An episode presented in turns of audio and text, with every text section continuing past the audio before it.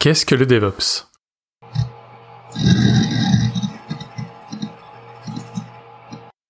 Alors, si jamais vous êtes un habitué du podcast DevOps, vous savez que c'est une question qu'on posait régulièrement aux nouveaux invités. En effet, on s'était aperçu qu'il n'y avait pas vraiment de vision ou d'interprétation partagée du DevOps au sein de la tech. Certains vont penser que c'est un poste, c'est ce qu'on voit d'ailleurs la plupart du temps dans les offres d'emploi. Certains vont penser que c'est un ensemble d'outillages à mettre en place dans les entreprises, et d'autres vont penser que c'est une culture. Mais alors dans ces cas-là, quelle culture? C'est pour ça qu'on s'était dit qu'en demandant un peu à tout le monde, on arriverait à avoir un panel suffisant pour avoir une bonne idée. Bon, je suis pas sûr qu'on y soit arrivé totalement. C'est pour ça qu'on va pouvoir revenir, euh, comme toujours, sur la définition et euh, l'historique du DevOps. Donc, le DevOps, ça apparaît à la fin des années 2000, entre 2007 et 2009, avec euh, surtout une apparition notable à Gand, en Belgique, par Patrick Debois. Je vous laisse aller voir d'ailleurs tout ce qu'il a pu faire ensuite. Ça arrive à un moment où le contexte euh, se place avec l'arrivée du cloud en 2006 par exemple, AWS, mais également bien avant avec le manifesto agile en 2001. Il faut se rappeler de ces deux événements-là parce que ça va avoir un impact sur tout ce que traversera ensuite le DevOps. Le constat, c'est qu'il y a un fossé entre Dev et Ops. Chacun est un peu dans son silo. Chacun a ses compétences, ses langages de prédilection, de l'outillage et même des pratiques. Et encore plus dur que ça, on a une opposition entre les deux métiers.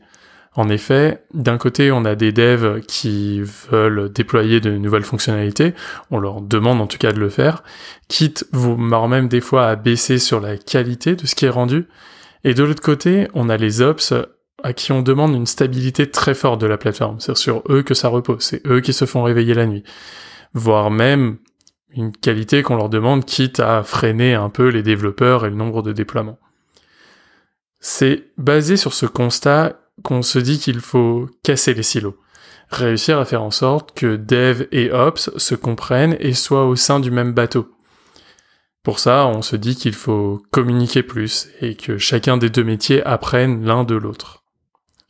Concrètement, ce que ça va revenir à faire, c'est d'utiliser euh, le monde du dev, donc euh, le code et les tests, appliqués au monde de l'ops. Le monde de l'ops étant celui de faire tourner le maintien en condition opérationnelle des applications. Tout ça, on peut le résumer avec le modèle CAMS, C-A-M-S pour Culture, Automation, Measurement et Sharing. On peut déjà parler la partie la plus facile, la partie technologique, donc automation et mesure. Pour l'automation, on entend bien sûr tout toutes les actions manuelles qui sont maintenant remplacées par un bot ou en tout cas un outil. Ce qu'on va utiliser donc, c'est de l'infra code. Là, vous en avez beaucoup d'outils euh, qui existent sur le marché, ou alors de la CI. Mais ça va être donc tout cet ensemble d'outils. Le but étant de déployer plus vite, mais également d'augmenter la qualité, en n'ayant pas des erreurs manuelles qu'un humain va pouvoir faire quand il fait des tâches répétitives. Pour la mesure, c'est de se dire qu'on ne peut pas améliorer quelque chose qu'on ne mesure pas. Il va falloir donc euh, agréger des indicateurs, des indicateurs de performance, des indicateurs sur le processus, des indicateurs humains. On va avoir donc ces deux formes euh, d'outillage à mettre en place dans le DevOps. Enfin, il y a toute la partie plus sociale, la partie humaine, la culture et le partage. Dans la culture, ça revient à se dire qu'on va partager tous ensemble un constat, le constat qu'on avait précédemment évoqué. Les silos doivent être tombés. Pour le sharing, c'est la mise en place de rituels, comme on pouvait l'avoir avec dans Scrum, dans Kanban, etc. Et enfin aussi essayer de rapprocher les gens. Rapprocher les gens pour qu'ils partagent plus facilement. Des fois, c'est même un rapprochement physique.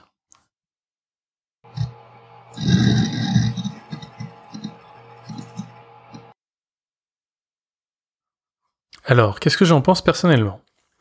Alors, pour moi, le DevOps, déjà, ce qu'il a amené de plus important, euh, c'est une nouvelle vision euh, qu'on pouvait avoir de la création de valeur. C'est-à-dire que avant, on était vraiment persuadé que les impacts qu'on donnait aux développeurs devaient être différents de ceux des ops et que les deux, dans une notion de main invisible, devait essayer d'arriver au meilleur résultat. Le DevOps casse cette logique-là. On se dit que maintenant, c'est en faisant travailler les gens ensemble que l'on va pouvoir arriver au meilleur. Au final, ce qui est dommage dans le DevOps, c'est qu'il n'y a pas eu sans doute de manifeste, comme on a vu avec celui de l'agilité. On a eu une vague de buzzwords qui est apparue. Euh, je me souviens par exemple que ça devait être en 2012, quelque chose comme ça, lors d'un salon, quelqu'un m'a dit ah bah on est DevOps, on fait du PHP et on fait du Bash. Clairement on était très limité dans même la notion la plus basique qu'on pouvait avoir du DevOps.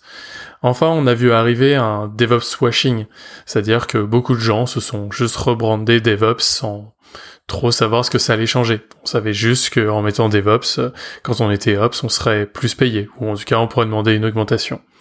On voit déjà la même chose avec euh, d'autres secteurs. Pour moi, Scale DevOps, c'est un but plus qu'un moyen. Au final, le DevOps, il tend à réduire le temps entre l'idée et sa bonne réalisation. C'est pour moi l'essence même du DevOps, cette notion même de vélocité qu'on doit atteindre. Le DevOps, il s'applique aussi entre le Dev et l'Ops. Le nom vient de là, de la contraction de développeur et d'opérationnel. Mais pas que. Il vient aussi de sa généralisation à toute la chaîne, c'est-à-dire du Dev à l'Ops en passant par la QA, l'intégration par exemple, pour arriver à l'Ops. Au final, le problème qu'on avait dans l'agilité, c'était qu'elle s'appliquait qu'à une équipe, une équipe très homogène, une équipe avec les mêmes compétences, les mêmes savoirs, avec les mêmes objectifs. C'est même d'ailleurs ce qu'on fait la plupart du temps lors du sprint planning, découper en tâches que n'importe quelle personne de l'équipe doit pouvoir faire. Le DevOps, il tend à appliquer l'agilité à l'échelle, à l'échelle de toute cette chaîne-là, du dev à l'ops. Et d'ailleurs, pas que. Pour moi, même le DevOps s'applique à vraiment toute la chaîne de valeur. Parce que les développeurs ont des contraintes euh, du marketing, par exemple, qui peut leur demander de faire des interventions et des, fonctionnalités qui ne seront pas en équation avec tout le reste de la chaîne.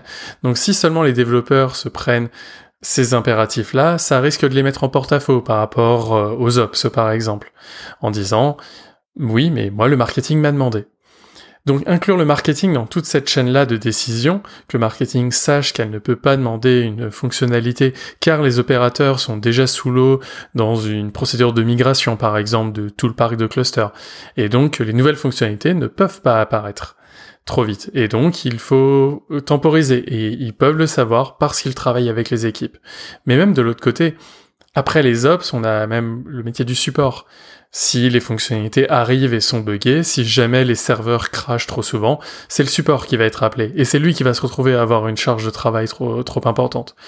Donc, est-ce qu'on pourrait appeler ça plutôt MarSup pour marketing support?